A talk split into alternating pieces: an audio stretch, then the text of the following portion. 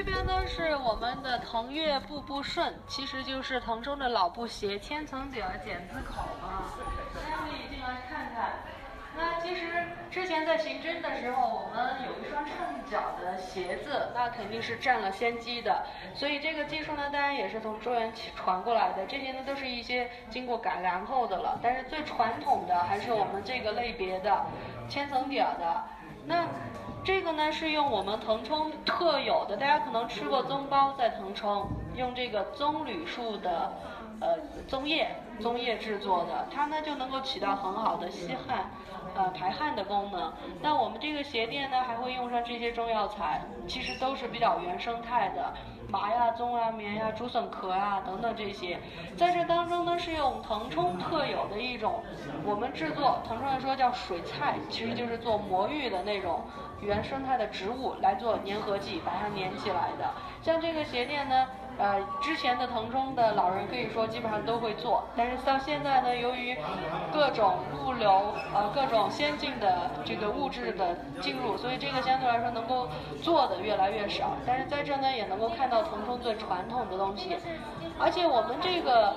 鞋子呢，其实取名叫腾越步步顺。腾越呢，刚好是腾冲原来腾越州的谐音。步步顺呢，也是谐音了。我们穿了这个鞋之后，以后每走一步人生路都步步顺利啊！而且它其实步呢是这个布匹的布，所以这个呢比较有意思的名字也起的。那接下来我们呃就请大家到翡翠博物馆了啊。翡翠博物馆呢是二零一四年的一月二十九号正式落成的。咱们是世界上首家以翡翠为专题的博物馆。那大家有看到我们？首先要经过的是一座桥，一会儿过的时候大家仔细看啊，旁边桥的旁边是有翡翠镶嵌的，就是再现了我们历史上有名的玉石桥。而正前方那个牌坊大家也看到了，写了四个大字“玉出腾越”。这个牌坊和这个桥呢是要连在一起说的，叫琥珀牌坊玉石桥。那琥珀在哪呢？其实当然今天我们是用火山石制作的。呃，但是也做了两个代表性的玉出腾越旁边的这两块，就是两块琥珀。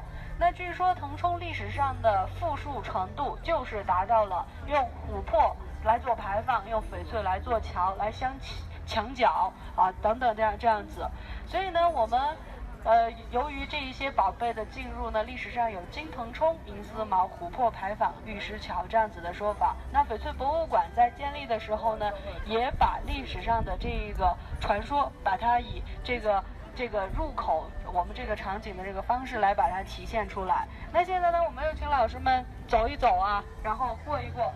相信翡翠博物馆肯定会让大家越来越喜欢翡翠啊。现在呢，大家已经进入了我们博物馆的第一个展厅序厅。序厅呢，就通过这样子大家眼前一亮的方式，都是惊呼声啊！这个把翡翠的地位先凸显出来。大家看到的是一块翡翠毛料坐落于一个象征王者的宝座之上，把它的地位告诉大家了，它就是玉石家族当中的王者。那在这呢，其实我们就简单的说明一下玉和翡翠的关系，因为之前很多朋友一来呢，会有这么一个疑问。事实上呢，玉是一个整体的概念，它主要分为两大类：软玉类和硬玉类。像大家熟悉的我们新疆的和田玉，啊，包括像辽宁的秀玉。呃，来陕西的蓝田玉等等，这些玉呢都是属于软玉的范畴，相对来说硬度呢比较低，而硬玉类呢只有我们的翡翠达得到，所以说从硬度上来说，它是玉石家族当中肯定是最高的，达到模式七度以上。第一点，这是它成为王者的原因，当然还有它的颜色丰富。本身我们看翡翠这两个字。就是两个颜色，红黄的统称为翡，绿色的称为翠。当然，我们民间还有红翡绿翠紫为贵啊，当然还有蓝水豆绿等等啊，可以说大自然里边有的颜色，翡翠身上都会有。但是为什么翡翠的价值高低差距如此之大呢？大家要记住一个原则，就是色差一色，价差十倍。即使同样是绿色系，即使同样是紫色系或者红色系的，就是价差一色，价差呃价色差一色，价差十。倍这样子的道理，那接下来就是它的密度比较高，它的密度比较高呢，就决定了它的质量会比较重一些。大家会在街上有这么一种体验，随手拿起一块翡翠，掂一掂重量，都会比一般的石头要重，就是因为它的密度高所决定的。所以它能够成为王者，肯定是当之无愧。那我们翡翠的得名呢，是跟这只鸟有关系。这个鸟呢就叫翡翠鸟，腹部为红黄色，背部为翠绿色，所以呢跟我们这一块石头价值最高的两大颜色是相一致的。后期在命名的时候呢，就借代了这只鸟的名字为这一块石头的名字。那老师馆里边呢，我们会有相应的一些作品让大家看得到啊。我们这一件作品呢，其实，呃，大家先看到的是颜色的冲击，它是紫罗兰带翠，其实这个就是我们说的春带彩啊。这个颜色呢？当然，我们刚刚已经说了，它的颜色之丰富，呃，红翡绿翠紫为贵，啊，然后呢，当然这个紫呢还有一个说法叫十春九木，就是十个紫色的翡翠有九个都是没有水头干干的。但是相对来说，我们这这么一大块翡翠，通体来说这个紫色是非常不错的。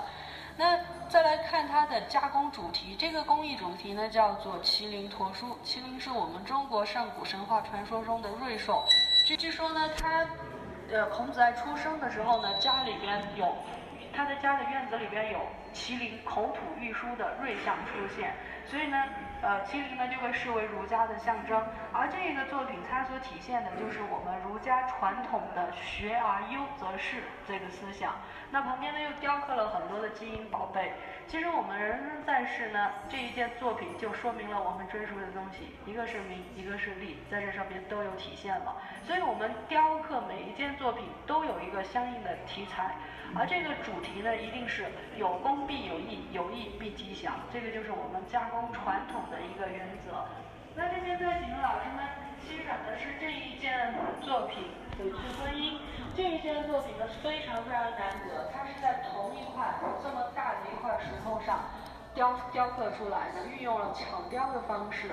那通体呢以紫罗兰为底色，兼具了黄翡和绿翠，所以这件作品呢它是同时具有三种颜色的。我们腾冲业界把它叫做福禄寿兼具。那如果有四种颜色的，那就福禄寿喜；五种颜色的福禄寿喜财。但是那个呢就相对来说已经非常非常难得了。啊，这个本身也已经非常不错。那在民间，我们做成小件的观音啊、佛呀，有男的观音、女戴佛、幸福女人戴手镯这样的说法，其实呢是一种保平安、反求护佑的这个思想，佛家的观点。那我们翡翠博物馆的主题呢，就一定是这四个大字“玉出腾跃”。其实，在大门口也有。应该来说，今天产翡翠的区域是属于缅甸的国土范围。但是呢，其实，在历史上产翡翠的区域是属于腾冲管辖的，所以我们说玉出腾越，这个就是一个原因。腾越是腾冲历史上的古称，呃，那腾冲历史上呢，腾越州、腾冲府，它是交替称呼的。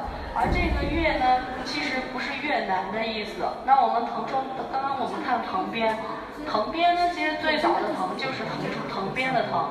但是在南诏的时候，我们被封为南诏国的越旦地区，所以各取了一个字“腾”和“越”是这样的意思组合而成的。我们接下来的这几件作品呢，其实是属于典型的北派的雕刻风格啊。大家看到的瓶呀、壶呀、炉啊、器皿类的，主要是以北派的为主。这个。雕刻风格呢，就我们中国来说，目前呢主要分为北派、南派和海派。北派呢就是以北京为代表的皇城根下的城市，它会比较粗犷、大气、恢宏。所以像这样的瓶子，它表达的寓意就是吉祥平安。这样子一说，大家就比较清楚了。而像南派的，比如说我们刚刚看的麒麟佛书，比如说。呃，那一个作品《老子出关》，大家很容易看得出来，它是因料就行、因材施艺来加工的。所以北派和南派最大的区别也就在于此。北派很有可能是先设计好图纸，再去找相应的料子来雕。我要先画好这个图，瓶子的图图案，然后再去找一块料子来雕刻。但是它的虽然说粗犷大气，但是它的雕刻工艺还是非常精细的。这是在同一块整石上雕出来的，从花头、双链都是连接着瓶子的整体，中间是没有任何的人工结合的现象，当然也接不起来。如果说这个链子哪一个环哪一个扣做的不完美了，这个作品就废掉了。还有一个精细点呢，在于它的掏膛工艺。我们如果把盖子揭开，其实实往里边是中空的，而这个掏堂它更加注重的是内外壁的厚薄程度要完全一样，就是不能够说这边薄那边厚这样子。所以这样的作品反而它的工艺要求还是比较高超。